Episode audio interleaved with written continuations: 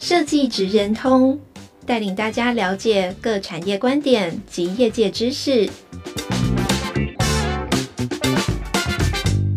以设计的角度切入，让大家理解各产业中设计职人的成功关键或必备技能，快速掌握产业与设计脉动。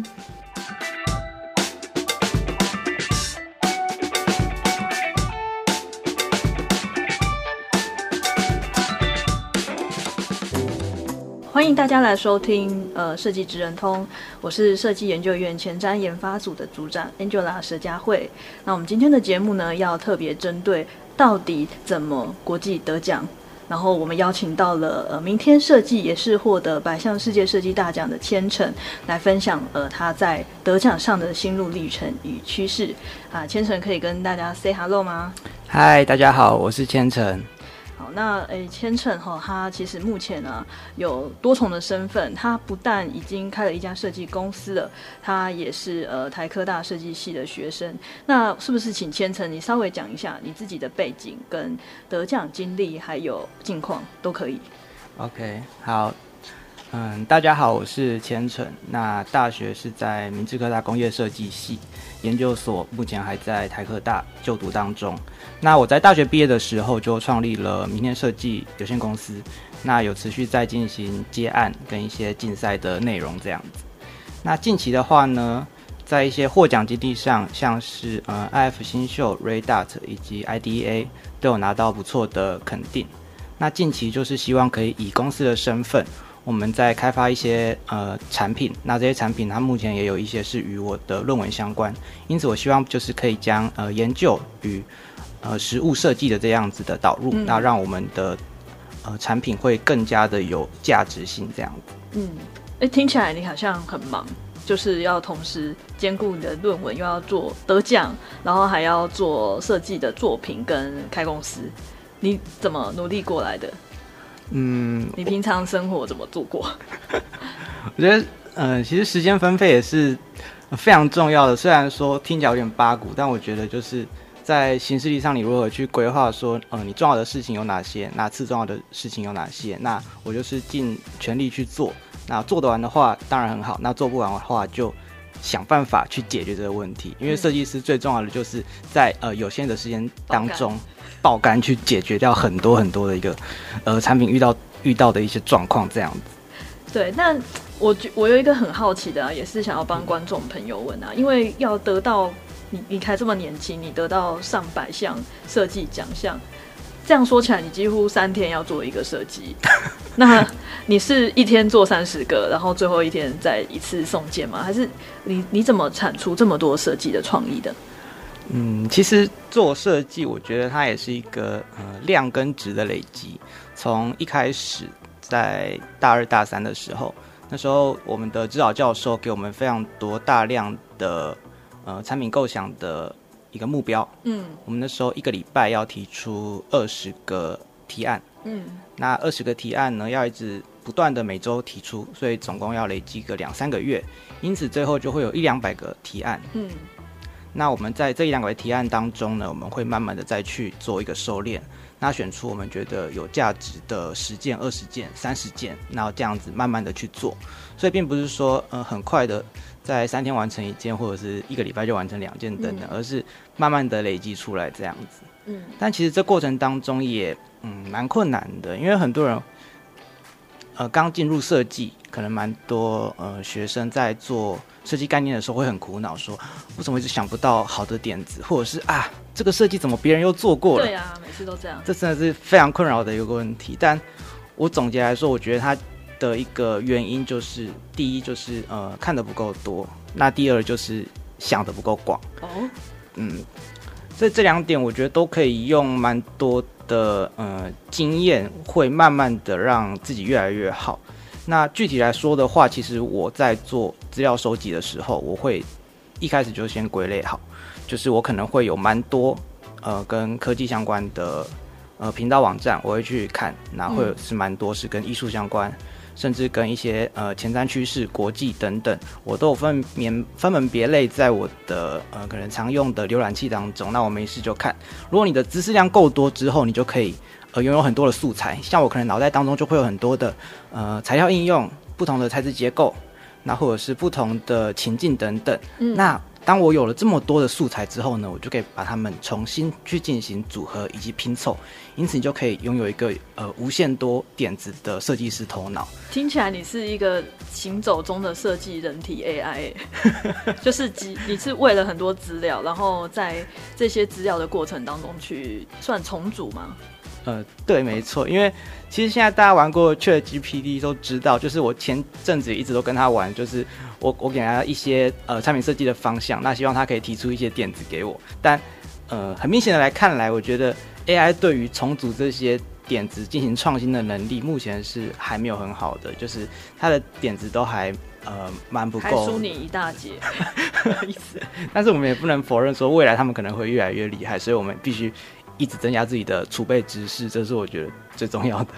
那你会不会觉得在呃，就是因为在国际设计奖项啊，我觉得很多的设计科系的学生会觉得说，哎，他好像有一个公式，或是有一个套路啊。那每一年当然。会获奖的产品，它一定是多少是突破了那些典型的方法，找到一个新的可能啊。那特别是你在得奖经验当中，你也不是只有入围啊，你还有得过金奖，是比较前面的奖项。那你觉得在拿到更前面的排名这件事情，要有什么美感吗？或是有什么关键？嗯，关键点嘛，其实说一个可能比较比较没。有点不政治正确的，我觉得运气的成分也是占蛮多的，所以你运气特别好。那我我具体要来说的不是运气特别好，而是嗯、呃，因为刚刚提到说，好像做了得了呃几百件设计大奖，然后好像总共做了二三十件的产品。对。那其实呢，我算过，我这投稿的次数大概有一千多次。嗯。那我其中得奖的几率是。百分之十三，也就是我的失败率是百分之八十七，所以八十七趴的投奖的投稿都是没有入围也没有得奖的。等一下，我刚刚有听错吗？你说你投了一千多件作品，呃、投了一千多次，其实是把三十件作品一直重复投稿，哦、因为我大概投了大概两百次左右的设计比赛这样子。是是是。嗯所以其实以几率来看的话，你抓了十三 percent 的几率，哎、欸，其实你这个几率刚好跟呃他们每年年度像 IF，如果是我我是有了解过企业 design 的那个奖项的得奖率，然后也是差不多是这个几率，就是十三 percent 左右。嗯，但其实我觉得学生奖反而更拼，因为在学生时期的时候，IF 每年好像大概只有。六有六千件投稿，是那最后的 Best of Year 是只有不到十件，也就是只有一趴左右的，好像甚至不到一趴的一个几率这样子。哦哦。然后 Best of Year 我们也是呃连续拿了三届，所以就是这部分的话，我觉得其实身为学生，有时候你竞争的对象的那个数量反而还蛮多的，对。对，所以其实数量。也是一个得奖的关键了。那呃，我我也帮很多可能是设计科系背景的学生来问啊，因为有一些学生呢，他会觉得说得奖好像是一种展现个人设计能力的 KPI 哦，他们可能会觉得说设计奖项多的话比较容易就业，然后或者就是在这么多的设计毕业生里面看起来他好像有一些亮点在。那你自己认为呢？得奖他会为你带来什么样的效益，或是它会创造你的哪些优势呢？嗯，在不同的阶段，其实设计竞赛得奖，它的意义都差蛮多的。从一开始大一、大二的时候，你进行设计竞赛投稿，其实大部分只是试水温，那可能也只有一两个入围或佳作等等。那这时候，它的竞赛的意义其实没那么多，大概就是让你增加一些在呃学业上的经验等等。那大三、大四的时候，我们的设计竞赛就变得比较重要了，因为它关系到说，呃，你毕业之后面对职场，你有哪些特点是跟别人不一样的。所以在大三、大四的时候，我们那时候就参加了蛮多，呃，国内外的，不管是设计竞赛，甚至是创业竞赛，我觉得也是目前做设计学生很需要去知道的一个重点。嗯，那在毕业之后呢，就可能在创业之后，设计竞赛它变成其实是一个用来呃行销公司的一个呃工具跟肯定，嗯，就是让你的呃消费者或者是你的其他的合作厂商能够知道说，哎，你的公司是值得信赖的，且你有蛮多的产品是有得到呃外界的肯定。但我这里想要特别提到一点，说，呃，不要把竞赛的这个得奖放在太高的位阶，因为其实在我大二的时候，就是有一个还蛮惨痛的经验，就是现在跟大家讲，跟大家忏悔一下，就那时候刚开始比赛，那参加了一两个台湾的小比赛，设计比赛，那时候拿到了佳作啊，还是什么入围，就很开心，然后就是有点开心过头了，因为我们那时候大三的时候要去，呃。面试要去全职实习一整年，那是我们我们那时候学校的制度是这样。对。那那时候因为呃刚得过几个奖，觉得自己很厉害，就变得很膨胀。那我那时候去同一天，我去面试两间台湾非常大的科技公司的 ID，然后我在面试的时候就是有点态度变得不太好。就是我可能在介绍自己的，对，在介绍自己的作品的时候，就说哦，这个作品得了什么奖，怎样怎样。那我等一下面试结束，我还要去南部哪里去比赛什么的，还要去领奖的，对之类的。就是不小心就脱口而出了这些，虽然可能当时并没有太多这样子的意思，但是主管他们就会觉得，嗯，这样子的小朋友好像很难搞。那我那时候呢，就是因为这样子的状态，我在隔一周，那两间大公司同时放榜，然后我两间都没有正取。而甚至比正取更可怜的是，我那两间连备取都没有。而那时候，其实我在班上的排名大概是前三名，就是客观来说，我去面试时候的条件跟作品集应该都比大家好，但是却因为这样子过度获奖的态度，而直接被两间公司刷下来。所以那时候就就发现，就发现到说啊，其实得奖并不是说那么的高尚，而是。谦卑的态度，在学习设计的过程当中，反而是让我学到很重要的一个课题。所以，我其实现在很高兴说有这样子的一个经历，就是我并不会因此而呃过度的膨胀，而是会适时的知道说，你并不是说设计做的比别人好，而是你的这个产品刚好在这个呃时间、空间、地点巧合之下得到了这个奖的肯定而已。嗯，那我们需要做的就是不断的在做呃新的设计去推出，而不是一直。踌躇在你原本的这样子的一个荣耀当中，而是要不断的前进。哦，所以你的名字有一个谦，是当时改名的吗？没有，可能我可能我觉得父母蛮聪明的，就可能觉得说，呃，缺什么就要取那个名字，可能就知道说我天生会有点不够谦虚，所以就取了一个谦在里面。那我觉得你现在还蛮谦虚的啦，因为你很低调的，没有去特别强调那个你在获奖的经历怎么丰富这样子。那呃，其实我觉得我还想要了解一件事情，就是。当然，台湾的企业可能对国际设计奖项，他们可能没有这么的重视这样子。那你认为说，如果在呃国际上，像你出国去参加颁奖典礼啊，当地的呃等于是奖项的承办单位，或者是会不会有一些当地的企业想要跟你合作？当地的承办单位跟企业，目前我去颁奖典礼的时候。比较少，但是有一些有交换名片这样子，嗯，但还没有到深入合作的部分。嗯，就是呃，因为其实大家会以为说，像是国际设计奖项啊，他们的行销的方式都会把呃的获奖者变成是一个很大的荣耀了哈。那我们曾经相信说他，他呃，因为台湾的经典设计奖。也配一下我们公司的设计奖，我们针对获奖的作品是会想办法去帮他们行销，跟找到更大的市场通路了。啊，不确定，顺便问问你，这个大满贯就是其他的国际设计奖项，好像比较缺乏这样子的制度。我觉得其实一部分也有可能是我们。那时候在国际奖的那几件作品，其实还没有很努力的去给它商业化，因为那时候去红点以及美国的 IDEA 的时候，他们其实都有规划，呃，作品的展示区。那甚至美国那个是直接被放到他们的一个亨利福特的博物馆里面永久典藏，因为那时候那件作品有拿到金奖这样子。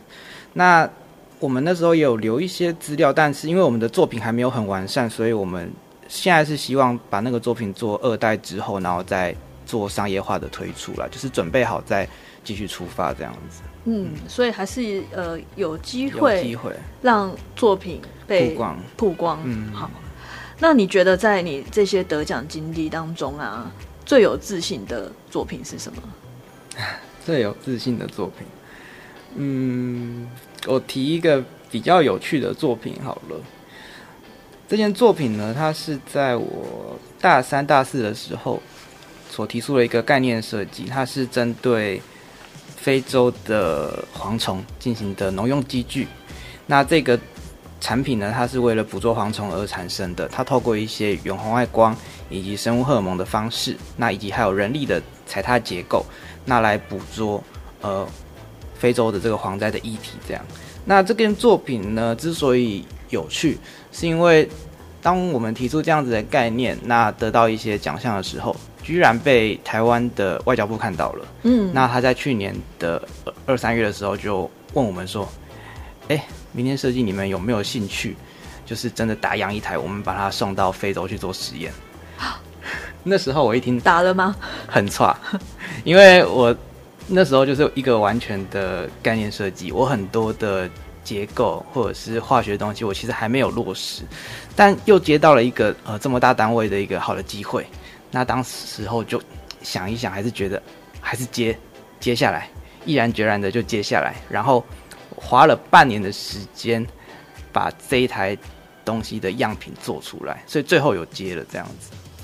所以还在准备送去非洲吗？呃，已经寄过去了，已经寄过去了，去年十二月的时候已经寄过去了。那这个过程当中就很有趣，因为是我们第一次把呃概念产品转换成类似呃真的要可以运用的功能功能型的模型这样子。那这个过程其实很痛苦，因为我们从原本的结构到真实一比一，这件作品大概有两台机车这么大，然后然后大概是一个人的高度，所以它的尺度还蛮大的。那内部是蛮多的机电结构，我们后来买了很大的呃风鼓机、绞碎结构等等。因为它最后的原理，它其实是透过一个吸的方式，配合很大的一个捕虫网，把蝗虫聚集到中间之后，它会被呃打碎，那可以做成他们的一些肥料或者是农用的加工食品这样子。对，那所以在这个过程当中，其实很大的部分都是我们，我跟另一位设计师，我们一起手工打样，就是我们可能去呃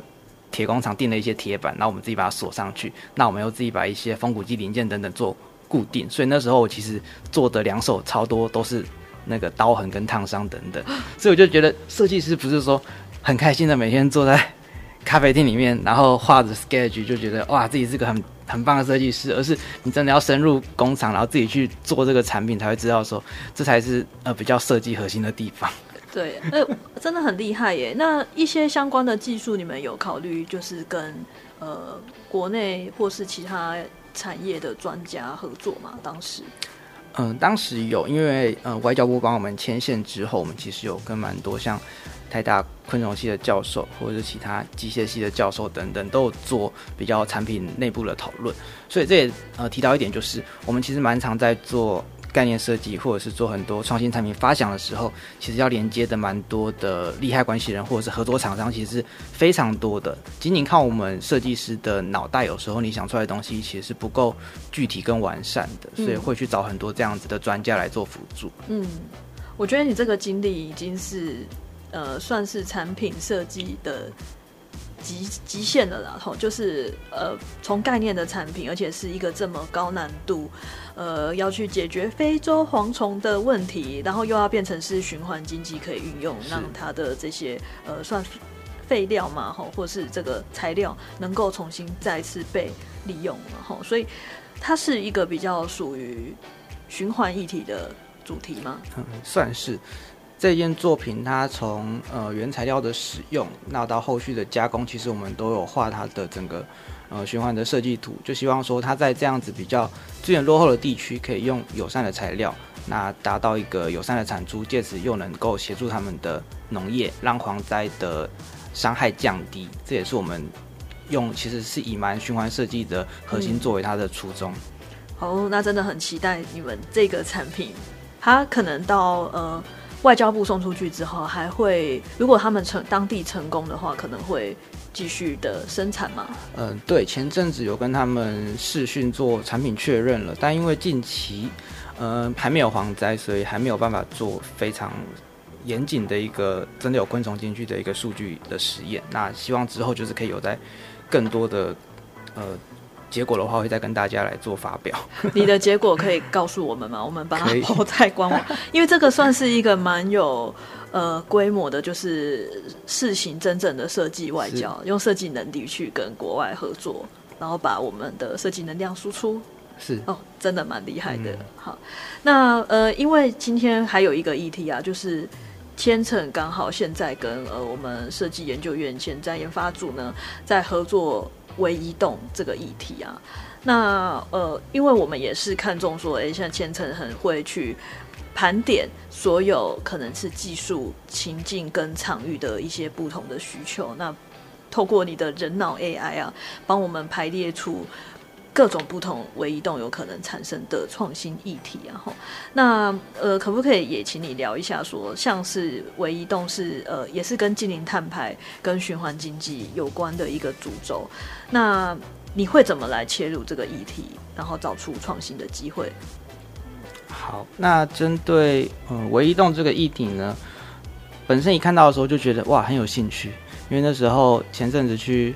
国外颁奖典礼就有去西班牙，然后有去美国，他们路上就有蛮多的呃共享的微移动载具，那像是电动滑板或者是电动脚踏车都是非常普及在那样子的场域的。但现在回到说，诶，台湾有一些微移动服务的这样子的可能性的话，那我们就开始在想，那如何把这样子的呃服务透过不同的情境、不同的场域，那可以转换到我们台湾国内。那因此就是开始呃进行了蛮多，首先也是案例的收集，因为我们刚刚也提到过说，要做设计之前要有足够的一个知识量，那之后我们会再开始做发散的分类。嗯，那我有找一些团队，然后我们就从我们常见的呃生活情境跟场域把它罗列出来，就可能像是有许多的，不管你是呃工作需求、教育、运动、娱乐、文化、交通、购物、宗教等等的蛮多项的一个。呃，生活情境，那我们去做一个发散。可能在这样子的情境当中，你会有哪些需求？可能像工作，你要呃通勤、教育，你可能要去学校等等。我们把它发展出大概应该有二三十个不同的情境。那最后我们再进行收敛。那收敛之后呢，我们会有这些情境之后，我们再从这些情境再发散一次构想。因为当你在同一个情境之下，其实你可能有蛮多不同的服务模式，或是蛮多不同的产品可能性。对。对，那在我们在发散之后呢，我们会提出十个定案，那以这十个定案去做一个比较深入的完稿。那总结来说，我觉得其实我们做不管是什么议题的设计，它就是一直不断的在发散跟熟练、发散跟熟练中间去找到真正的设设计的价值点。这点是蛮常看到说，呃，许多设计的学生或新秀比较容易，嗯，找不到的地方，可能会觉得说我做了一个设计，但你其实并没有看见说这个设计它的价值是什么？没错，对，所以我们会常常去评估说，呃，你的这个东西你它的价值一是不是可以呃提供给这个场域的使用者更多的优势，还是说你可以改善一些什么问题，还是你可以提出什么社会价值等等，这些都是我们在做设计的时候必须去考虑的，而不是蛮多呃设计师可能。会比较专注于造型或者是机能上，那那些其实我觉得都会放在使用者的需求的后面。当你先真正的确定到说使用者真正想要的是什么，以及这个场域真正缺的是什么的时候，那提出的设计概念才会真的比较符合他们的痛点。没错。其实啊，应该这样子说，呃，创新有三个圆圈嘛，一个圆圈是设计师最能掌握的是人的需求嘛，嗯、那科技的应用吼比较容易说透过呃我们对技术的一些拆解，还有对那个呃从新闻媒体啊或是一些资料来了解技术现在发展的。成熟度到什么样的状态？那我觉得有一个比较困难的哈，是在商业机会这个部分。那千层你会怎么样去看待，或是突破？就是这一做这件事情到底有没有商业发展潜力这件事情？商业机会也是我们现在一直还在摸索的部分，因为商业部分其实也是蛮多设计师可能也会比较怕，或者是觉得很可怕的事情，就是你常常提出了一个你觉得看起来很棒的提案，然后常常就说 太贵了，或者是他们没有这样子的成本可以做，或者是他们要一直做 cost down，那最后你就会设计被改的可能非常的平庸或者是无趣，所以设计师与厂商或者是与呃商业关系的这种居中斡旋，我觉得是非常需要有有能力的人来协调，以及就是互相的沟通，所以沟通能力也是在这两年开始创业接案的时候，我觉得非常重要的一块。那你觉得你创业到现在啊，呃？刚刚有讲到商业这一块，嗯，可能未来希望再加强然后或是找外援。那你觉得还有什么部分是？因为我觉得你在产品设计这一块已经就是那个经验值已经点满，登机点满了。然后，那有什么机什么缺？呃，比较弱点的部分是有机会再加强的。你自己觉得现在缺少什么？在创业的这个议题中，嗯，在这个议题当中，其实缺少的也是。最后面后端的如何进行销售，还有自己的产品开发这样子，因为我们做设计的初衷其实就是还是想要说，哎，我可以真的把自己做出来的产品把它拿出去卖，因为我们都会觉得说，这个产品设计出来其实就很像你自己的小孩，你会对他有感情，你会希望说可以看着他在这个商场这个战场当中发光发热。因为我目前比较多都是接案，就是别人的呃 ODM 的案子，帮一些企业，帮一些。厂商做设计，那这些产出其实最后都是别人公司的产品，不是我们自己公司的呃开产品开发这样子。嗯。所以目前我们还在学这一块，就是我们希望之后近期会有呃我们的一个我们在做一个儿童的视力训练产品。那这个产品也是希望说之后可以希望可以上呃募资平台，或是以其他的形式，然后来进行自己的销售这样子。千从，我想要额外问一个跟得奖还有。其他比较没有关的问题，就是，呃，你除了终身想要当产品设计师，对吗？是。之外也没有。之外，你有没有其他想做的事啊？因为你花这么多时间投入在设计，好像刚 A 和，你有没有想做其他的东西？有，其实真的蛮做想做的东西也蛮多的，我觉得还蛮贪心的，因为我从以前到现在就是一直很喜欢做创作，那我觉得创作也算是一个。设计师的核心。我之前国高中的时候很喜欢写文章，我那时候会写很多短篇小说啊、新诗啊什么的。那高中的时候开始读设计系嘛，是那然后那时候就在做平面创作。我那时候是读广告设计，所以就画了蛮多，可能是呃漫画、绘本之类的。那后来转到大学，开始进入了工业设计，对，就是开始做比较立体的创作，那产品的设计等等。那到现在呢？我突然又开始想做音乐创作，所以我自己有在经营钢琴 cover 的频道，然后我有在玩 MIDI 编曲，然后偶尔的时候有去跟朋友玩业余的乐团这样子。那我在更后面的想的是，我觉得其实创作这个本质，它可以应用在很多不同的领域，就是你只要拥有一个呃设计师的脑袋，就是你想要不断的去呃做创新、做突破，我觉得在很多领域其实都可以应用的，像。无论是你想要弄在一些呃行销媒体，或者是你想要去做一些餐饮啊、小吃啊什么的等等，我觉得在有设计导入的一个思考之下，其实可以产出很多很有趣的点子。像我之前一直跟朋友讨论说，哦，我们好想去开一间鸡蛋糕店哦，那我们想要把这个鸡蛋糕可能弄出非常多的花样，我可能可以呃加一些呃棉花糖装饰啊，或者是把它弄成什么恐龙啊，或者是里面会有一些。在你的吃的这个过程当中，它会有一些不同的可能，呃，颜色变化或者是馅料的变化等等。因为我们就开始用很多产品设计的想法去思考，说，诶，在这样子的食物之下，我们可以玩出什么样的花样？我发现，哇，不得了，那个想法有无限多种，就觉得其实设计是一个让人非常兴奋的事情。你不仅仅是应用在。产品应用在平面，而是你可以把设计的这样子的想法应用在非常多的领域。像刚才 Angela 也有跟我介绍到说，诶，有一些在做呃空间或者是租赁的一个企业，那他们也是把设计导入，那让这整个租赁的服务变得很更加的吸引人等等。对，没错。嗯，呃，我所以我觉得其实设计不一定用在就是输出设计能力了，好，好像听起来设计可以运用在呃包含自己的生活的兴趣啊，或者是呃做一些创业，或者是做一些不同的服务来做一个挑战哈。嗯，其实这是很多设计师平常在。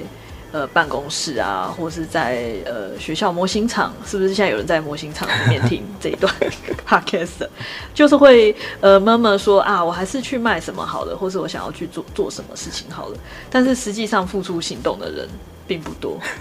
哦，我想可能是口袋没有钱这样子。哎、欸，千成，我问第第二个问题，你觉得是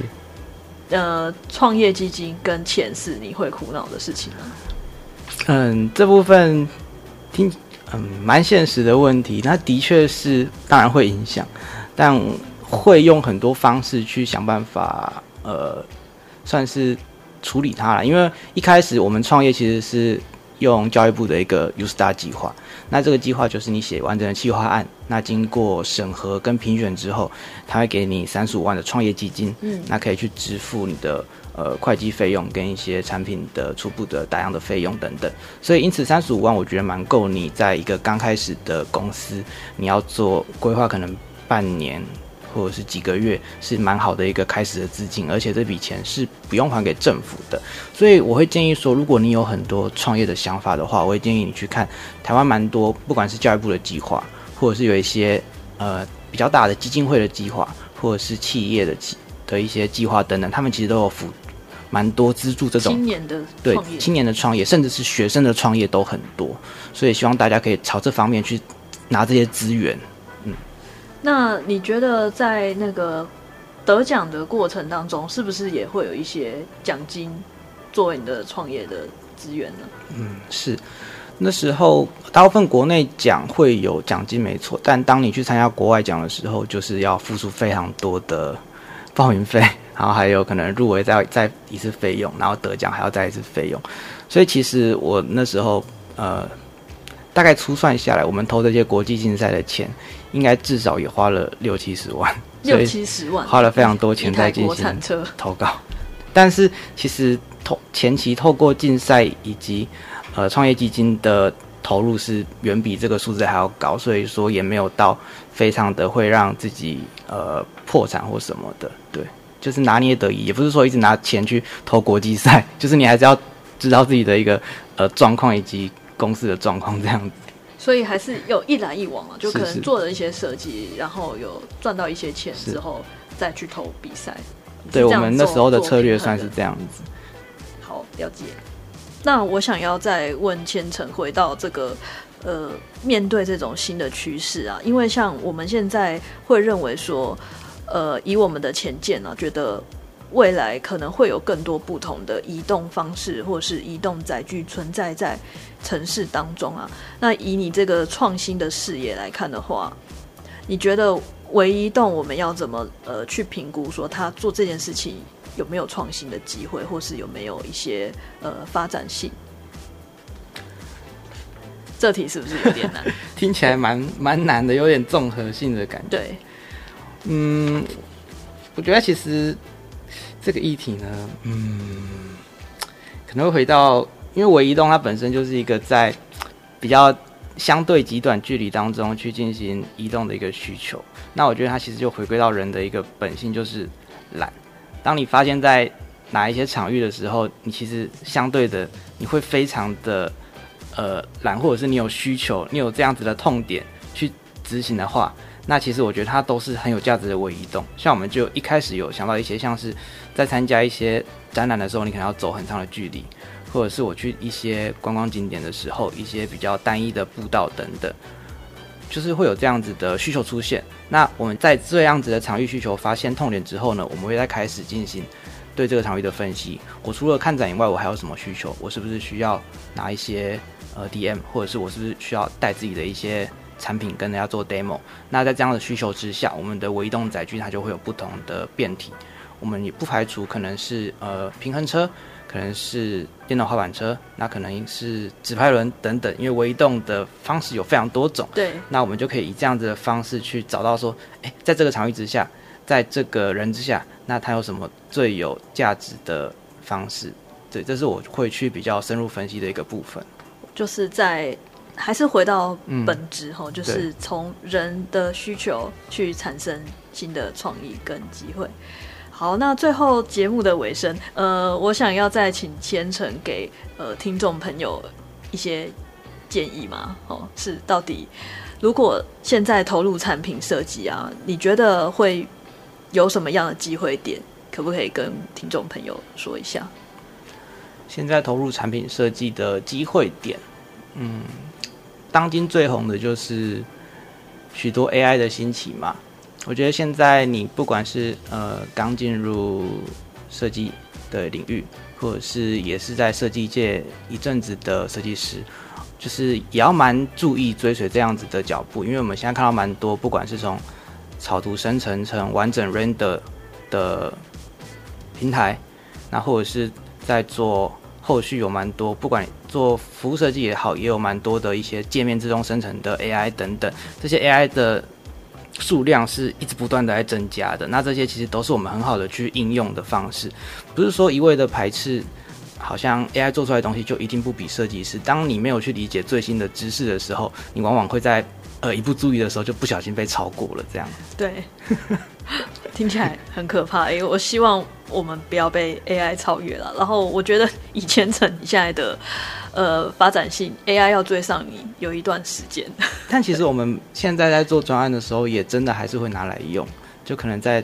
做草图啊之类的，其实都还蛮节省很多时间，甚至是生成文案上 AI 的润饰，其实也比蛮多的大部分的人还要强很多了。我觉得这也是我蛮。就是蛮实用的，蛮担心但 实用的部分嘛。其实我我都不会担心科技，我觉得他们越强越好。好 就是站在这种强者的肩膀上，就是一步一步的会越来越好这样。所以你的态度跟想法真的都还是比较正向跟积极在看待。好的，那呃，我们今天的节目就到这边，非常谢谢各位观众朋友的聆听。那我们也谢谢千成。谢谢 angela 谢谢大家。